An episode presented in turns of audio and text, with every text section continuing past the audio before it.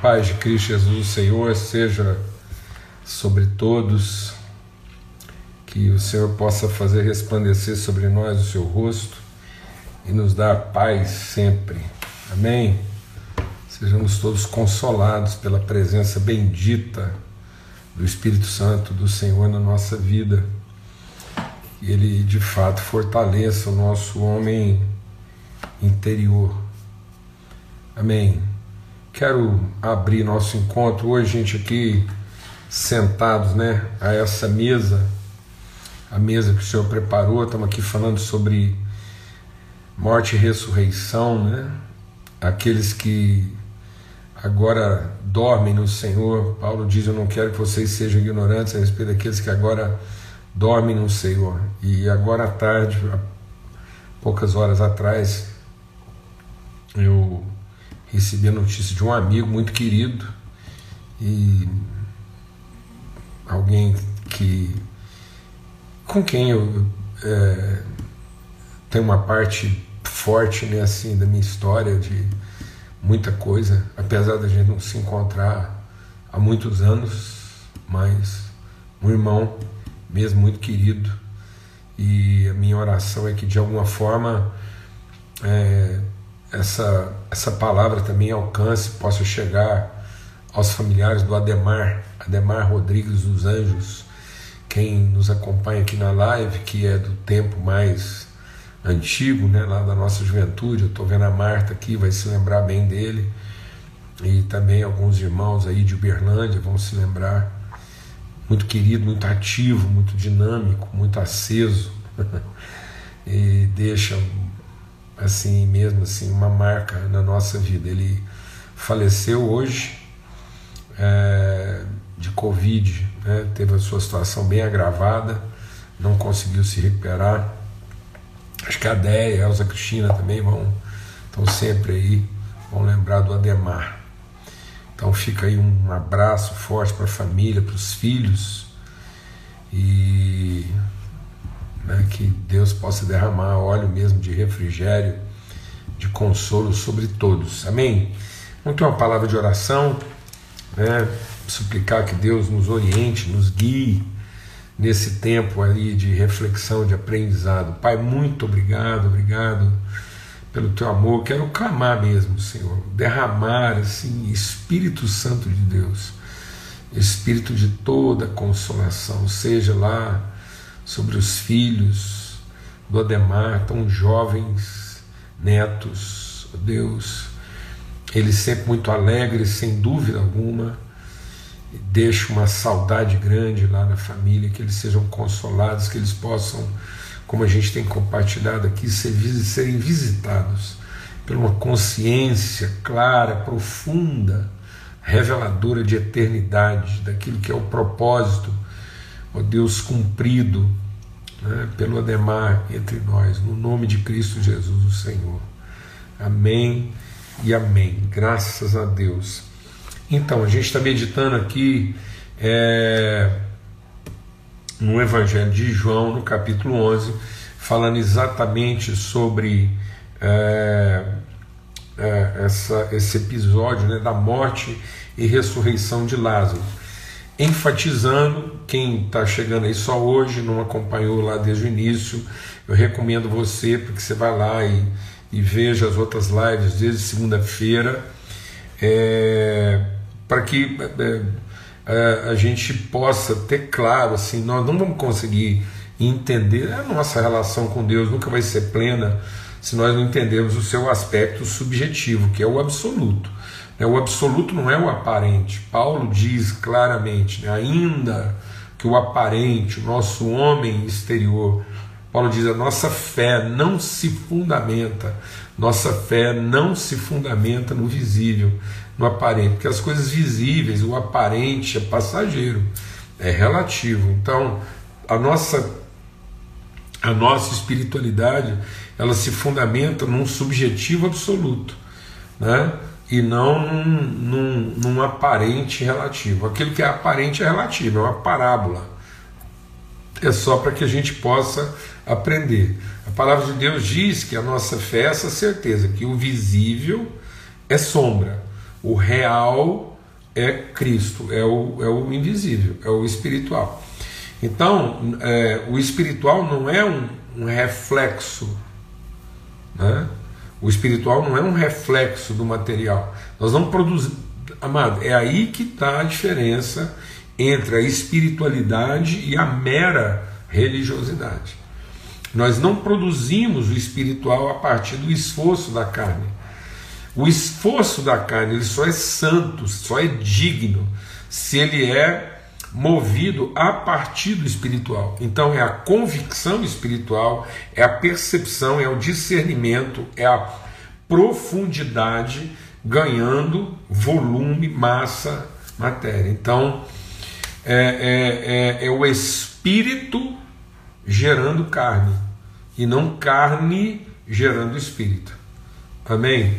Então, da carne nós não podemos produzir o espiritual, mas a verdadeira espiritualidade é encarnar as virtudes do espírito. O Verbo, a palavra viva em espírito, a palavra a palavra vivificada pelo espírito, a promessa de Deus feita lá milhares de anos atrás, quando visitada pelo Espírito Santo, a carne de Maria visitada pelo Espírito, tocada pelo Espírito Santo de Deus, gerou né, substância material espiritual visível. Amém? Em nome de Cristo Jesus. Por isso que é esse fluir do Espírito, do nosso interior fluirão rios de água viva. Então não vou compreender, não vou entrar na dimensão do reino se isso não nascer do Espírito. Muitas pessoas não conseguem entrar na dimensão do espiritual porque elas ainda confiam no seu esforço, na sua capacidade e pensam de maneira equivocada que Deus vai recompensar seus esforços. Né? Que tudo na vida espiritual é uma, é uma compensação pelo nosso esforço. Por isso que muita gente ainda se prende a um determinado horário, a um determinado endereço, a uma determinada é, liturgia, uma determinada metodologia. Tem muita gente que ainda está procurando a, a, a maneira, né, o, as práticas, procurando é, algumas coisas, o endereço certo, onde é que está a bênção, onde é que o Espírito está fazendo isso, aquilo. Então as pessoas às vezes ainda estão procurando o rito, né, a liturgia, que vai torná-las espiritual, espirituais. Não, mas a nossa espiritualidade é que torna qualquer liturgia, por mais às vezes é, é falida que seja uma liturgia, ela pode produzir virtude espiritual desde que ela seja movida em nós pelo Espírito Santo. Amém? Em nome de Cristo Jesus, o Senhor. Então, o texto de João vai, ele vai todo tratar sobre isso: nascer de novo, a obra do Espírito, a água transformada em vinho. Então, o que, por que água transformada em vinho? Porque eu tenho. O que, que é água? A água pura mesmo, a água pura mesmo, ela, você não poderia sentir o gosto dela, o cheiro dela e nem o sabor dela. Então, é, é, é inodora, né? E, é, é, é, é sem. É sem é, sabor, é sem cor. E aí ela é transformada em vinho e que é caracterizado. Quais são as principais características do vinho? Sua cor, seu perfume, seu buquê e seu sabor.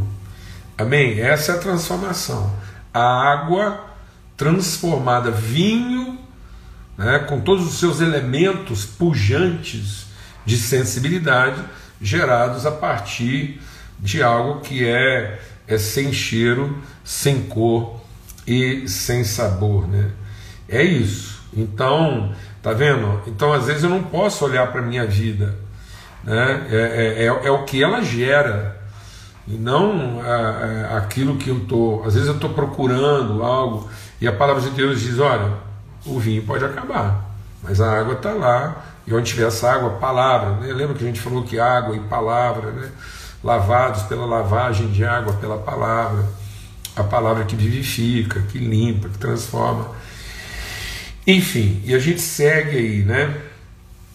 E aí vai acontecer toda essa situação, e é, é bom a gente falar né, sobre essa questão. Eu acabei de falar sobre a água aqui, eu estava meditando sobre isso. Sabe o que eu, eu meditando nessa história do, do, do, do Lázaro, eu acho interessante? É que O Lázaro é um cara que, que ele ocupa um papel é, muito forte no Evangelho de João, né?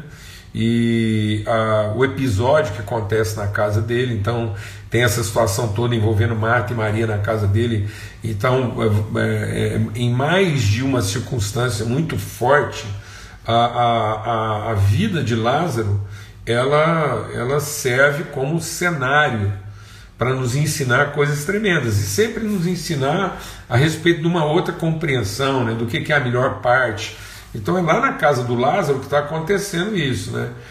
Como é que você pode perceber a coisa numa outra dimensão. Já tinha acontecido isso lá com Marta e Maria, a Marta toda trabalhada, tá vendo? De novo, lá na casa da Marta, essa coisa de achar que ela, ela que vai dizer para Deus, ela que vai dar o tom para Deus, né? ela que vai sensibilizar Deus. Deus, eu estou aqui trabalhando, acaso o senhor não percebe? A Marta tem esse, nós, viu, Marta? Tem essa, tem essa Marta em todos nós aí, viu, Martinha? Não tem nada a ver com. Porque tem uma Marta aqui muito querida aqui na live. Então, assim, então, é, é, eu, eu particularmente creio que quando a palavra de Deus fala dessas, essas duas irmãs, esses dois irmãos, né? É, é esses dois irmãos, eles sempre é, é, são reais, né? mas são parábolas, não são fábulas, são parábolas. Então, o Ismael é real, o Isaac é real, né?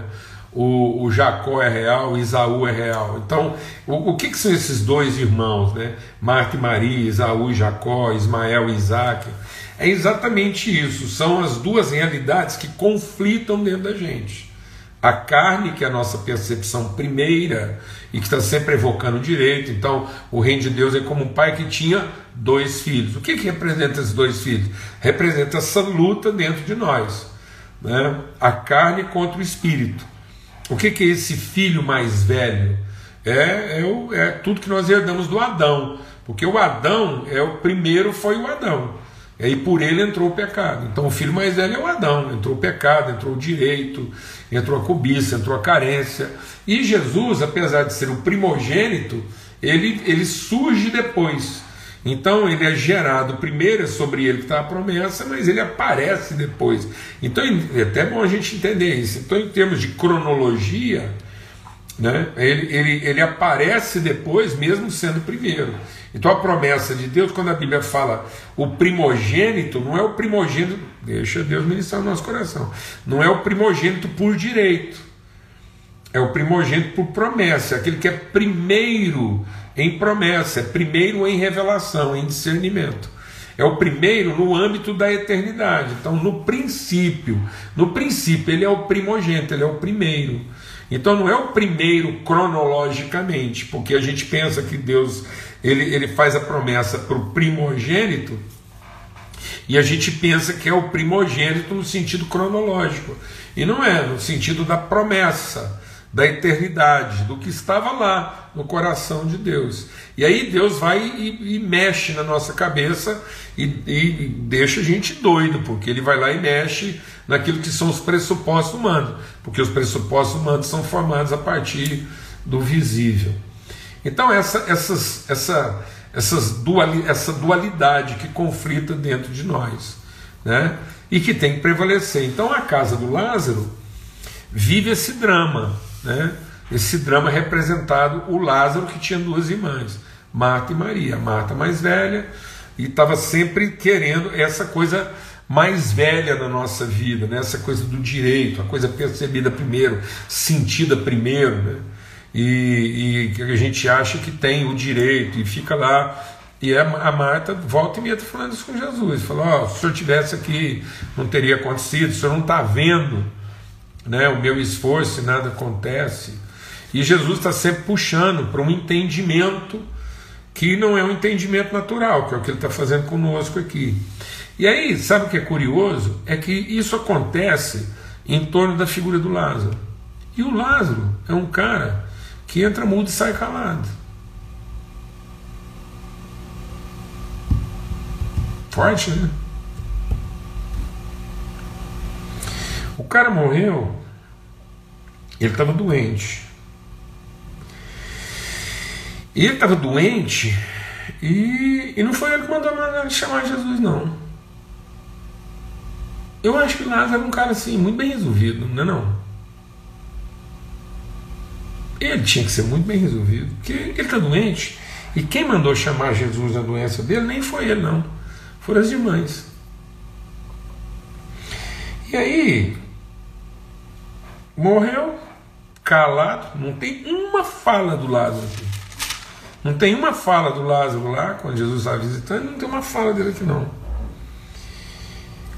Eu, eu penso que esse silêncio de Lázaro nas narrativas é, é para gente entender essa relação de absoluta confiança. Eu acho que Lázaro era um cara muito bem resolvido na relação dele com Jesus. Tipo assim, o que o, que meu mestre fizer está bem feito. Não tem que falar nada dele, não. Tem que orientar ele, não. E Jesus também não tinha que dar uma explicação para Lázaro, não. Eu acho que nos dois, assim, quando a amizade é muito forte, é tipo assim, Lázaro, ó, eu, eu vou precisar de você. E vou precisar de você numa coisa assim, grave, difícil demais. Mas você fica firme. Acho que é por isso esse silêncio. Às vezes quem está em volta da gente fica mais perturbado que a gente. Eu acho que quem estava em volta do Lázaro ficava mais perturbado do que ele. Mas ele mesmo morreu calado, ressuscitou calado. Sabe o que eu acho curioso nesse texto da ressurreição do Lázaro? É, é que diz assim: ele, ele saiu de lá dentro da sepultura e não, não era tipo o Jó, não. O Jó falou demais, viu, Levi? Logo, nossa, o Jó falou demais. Antes de entender, o Lázaro não. Ele, ele aqui, ó. Ele saiu com os pés e mãos amarrados, o rosto envolto num lenço. Jesus ordenou: desamarre e deixem que ele vá. Rapaz, o cara acabou de. O cara acabou de, de ressuscitar. Você pensa, se fosse agora, a gente, não, ou lá, dá um testemunho, o que, que você viu? Não, rapaz, o cara. Assim, uma relação, rapaz. Jesus deixa o homem morrer, não explica nada para ele, as irmãs ficam tudo perturbadas, volta lá, acorda o cara, manda liberar ele, o cara vai embora. E não consta que, tipo assim, Jesus assim, ô oh, Lázaro, que bom! Não. Gente, desamarra aí, deixa ali. Meu Deus. Forte. Forte. Que amizade. Que, que amizade. Amém? Então, e, e aí a gente está meditando sobre isso e e aí, é, o que nós estamos compartilhando aqui é o seguinte, para a gente concluir: é que uh, se nós não tivermos esse entendimento, se a nossa relação com Jesus não fosse bem resolvida, nós não vamos discernir o processo. Eu, eu quis tocar nessa coisa do silêncio de Lázaro aqui hoje, para que a gente possa entender a eternidade do processo. Ou seja, é, é é o testemunho da nossa atitude, é, é quem nós somos. Essa segurança em Deus, de que tudo, é essa confiança absoluta de que Deus está no controle e, e, e, e que Ele, Ele não está se, se aproveitando da nossa vida para falar do poder dele. Então, isso aqui não é uma. Deixa Deus ministrar o nosso coração aqui, amado, senão gente perde. Ele não, Jesus não está usando a vida de Lázaro para fazer uma encenação de poder. Não, não é a coisa de ressuscitar o corpo do Lázaro. É a coisa de, de mostrar a vida no seu verdadeiro significado. A vida só está no seu verdadeiro significado quando ela cumpre o propósito de revelar a glória de Deus. Essa, essa, essa dependência, essa confiança na sua misericórdia, nas suas intenções. É isso que Jesus está dizendo para Marta: Marta, confia nas minhas intenções com você. Confia na nossa relação, Marta. Porque se você crê na nossa relação, você vai ver a glória de Deus, ainda que você passe um perrengue, ainda que na sua vida todo mundo se desespere achando que é pura perda, você verá a glória de Deus. Esse é o conhecimento de Deus, em que ele diz: Eu é que sei. Quantas vezes eu quis acolher você e Deus diz assim agora para nós: Eu é que sei os pensamentos que eu tenho a seu respeito, e são pensamentos de paz e não de mal, para te dar futuro e esperança. Nunca foi perda. Então, essa palavra, se não colocada na nossa vida no lugar certo, é, ela, ela é a palavra, mas é, se não for com esse espírito, se não for com o espírito da eternidade, se não for com o espírito da aliança, se nós não entendermos que, que, que é, é, é, há, um, há, um, compromisso, há uma palavra empenhada, é isso que é isso que a gente precisa entender, que as coisas visíveis elas são formadas a partir de uma palavra empenhada. Então não é, não é a nossa espiritualidade formada a partir dos nossos esforços. Não, é a nossa vida orientada a partir de uma palavra pactuada entre dois amigos. A própria Marta diz: digam para Jesus que está doente aquele a quem ele ama, mas ela mesma não compreendia o que ela estava dizendo. Porque ela está dizendo: olha, fala para Jesus que quem está doente é aquele que ama. E aí Jesus deliberadamente, porque ama Lázaro, e porque ama Marta, e porque nos ama, ele deixa a situação de Lázaro priorar. Que confiança é essa? Que certeza é essa de enfrentar uma situação aparentemente irreversível, na certeza de que a glória de Deus se revelará. Cruzar a linha, atravessar o ponto escuro, cruzar o vale, na certeza de que a tua vara e o teu cajado nos consolam, nos conduzem então nós somos conduzidos por uma consciência de direção. Por isso que a gente está enfatizando que é o lugar. Por isso que para operar a ressurreição, Jesus tem que perguntar para nós. Para que eu possa entender a ressurreição, não é o que nós estamos fazendo, é em que lugar na nossa vida nós colocamos a promessa de Deus. Porque é a palavra mesma. É a palavra para todo mundo. Deus é a mesma é a promessa. Deus não, Deus não tem uma promessa para você, outra para mim. Não, não. Deus tem um ministério para cada um, cada um de alguma forma, de maneira diferente, vai expressar isso, mas a palavra é a mesma, é a palavra de amor, é a palavra de adoção, é o compromisso assumido, independente se eu vou passar um tipo de problema e você outro, qualquer que seja a circunstância, se qualquer que seja o drama, os dramas são distintos, mas a promessa é a mesma, a palavra é a mesma. E aí é onde é que eu coloco essa. Onde foi que você colocou? É como se Jesus estivesse dizendo para Marta: onde vocês colocaram aquele que vocês dizem que eu amo? Não é verdade que Deus ama os nossos filhos? Não é verdade que Deus ama a nossa família? Não é verdade que Deus ama o seu marido, ama a sua esposa? Não é verdade que Deus ama a sua igreja? Não é verdade que Deus ama as pessoas que trabalham com você? Então, se é verdade que quem está doente é aquele que Deus ama, onde foi que nós o colocamos? Onde foi que nós colocamos a promessa de Deus na vida daquelas pessoas que nós dizemos que Deus ama? Onde foi que nós nos colocamos a partir das promessas de Deus? Sabe, amados, porque se essa promessa for colocada no lugar do nosso descaso, da nossa indiferença, porque às vezes Deus fez uma promessa para nós e nós nem prestamos atenção na promessa. Porque nós estamos interessados no milagre que nós precisamos e não na promessa que Deus fez.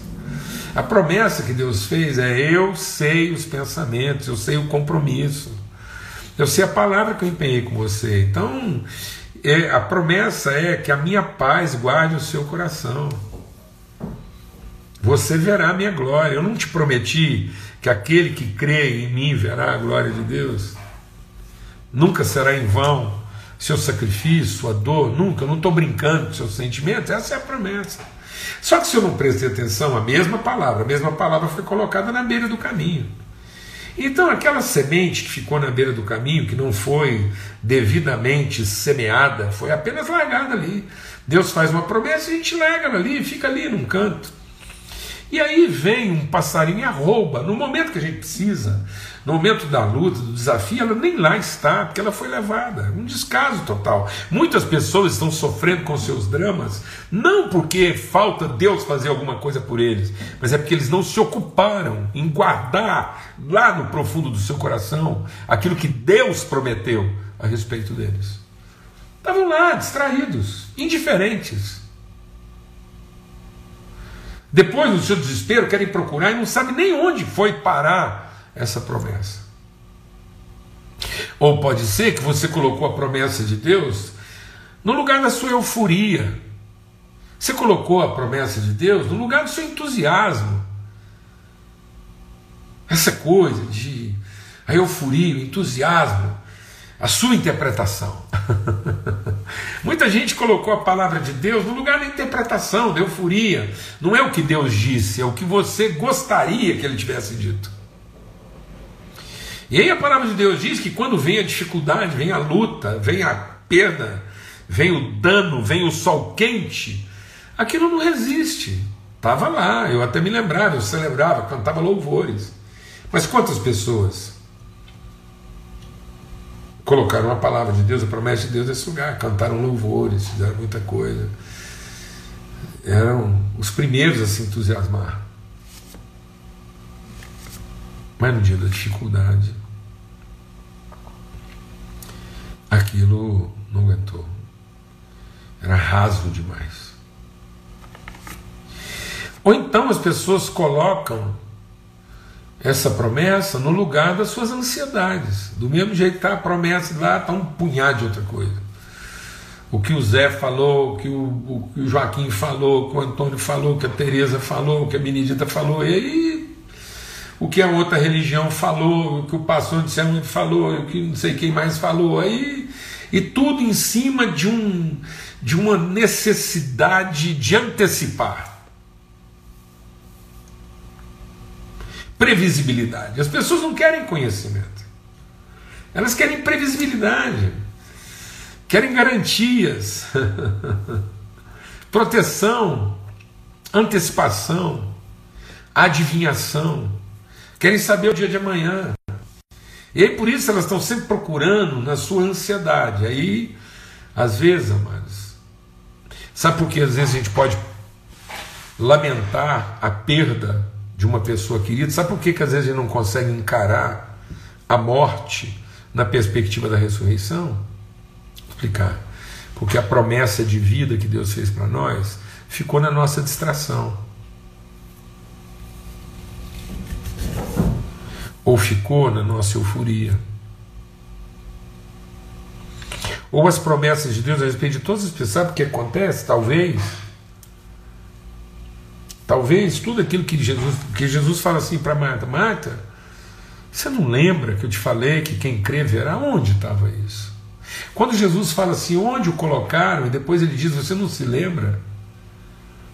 E isso está intimamente ligado uma coisa com a outra. Em que lugar da nossa vida as promessas de Deus a respeito das pessoas foram parar? E às vezes as pessoas morrem como perda porque elas estavam lá, as promessas de Deus a respeito delas estavam lá misturadas com as nossas preocupações, com as nossas ansiedades. Aí quando essas pessoas sofrem qualquer coisa, a gente só sabe ficar ansioso. Ou ressentido.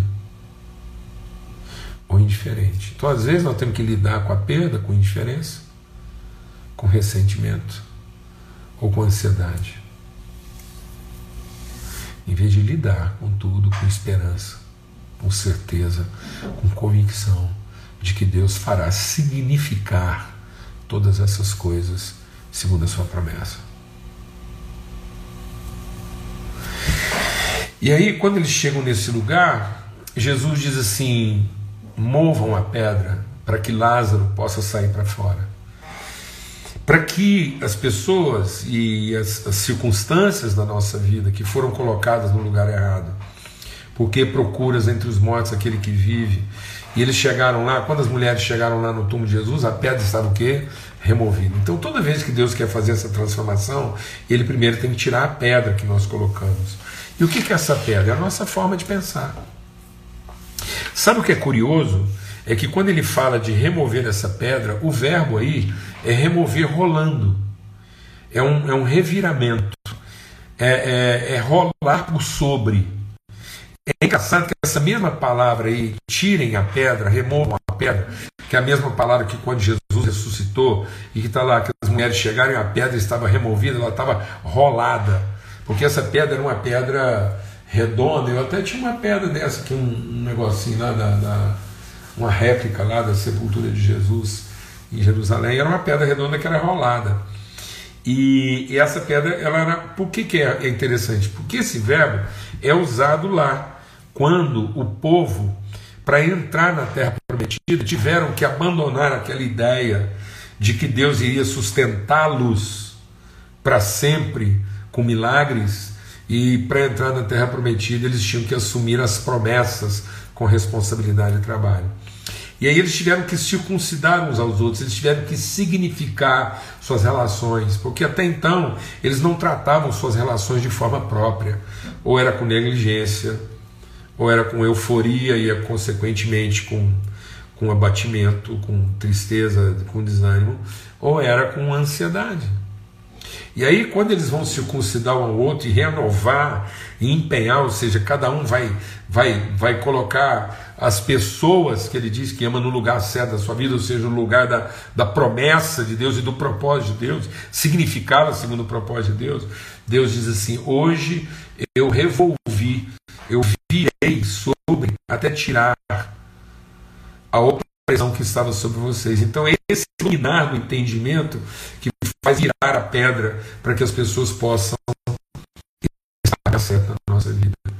E aí eles batizaram aquele lugar lá, você vai olhar lá em Josué capítulo 5, eles batizaram lá aquele lugar de Gilgal. Gilgal quer dizer lugar onde tudo foi revirado, onde tudo rodou até ser removido do lugar onde estava.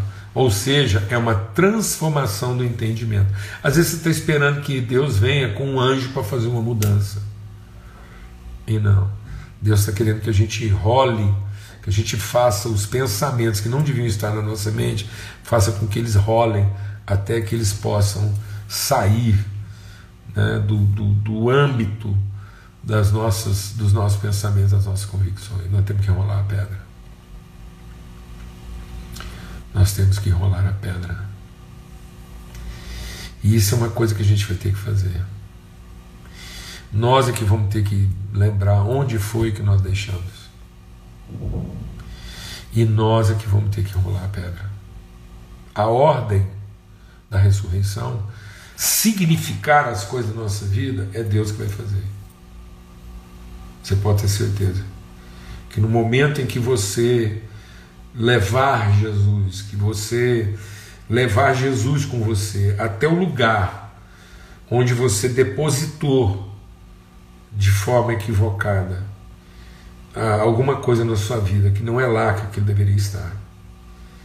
Aquilo foi mal depositado, aquilo foi semeado no lugar impróprio.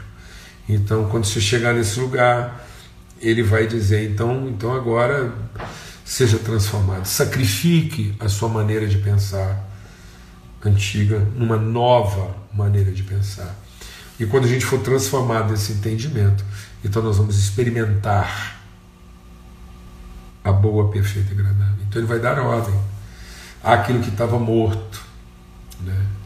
E vai dizer: viva, sai para fora. Amém. Isso vai ressignificar todas as coisas na nossa vida.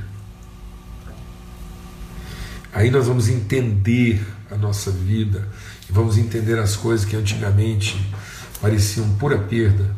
Nós vamos entender como expressão da glória de Deus, em como Deus pode usar a nossa vida no momento em que para nós é aparentemente perda, mas a glória de Deus. Quem crê verá a glória de Deus.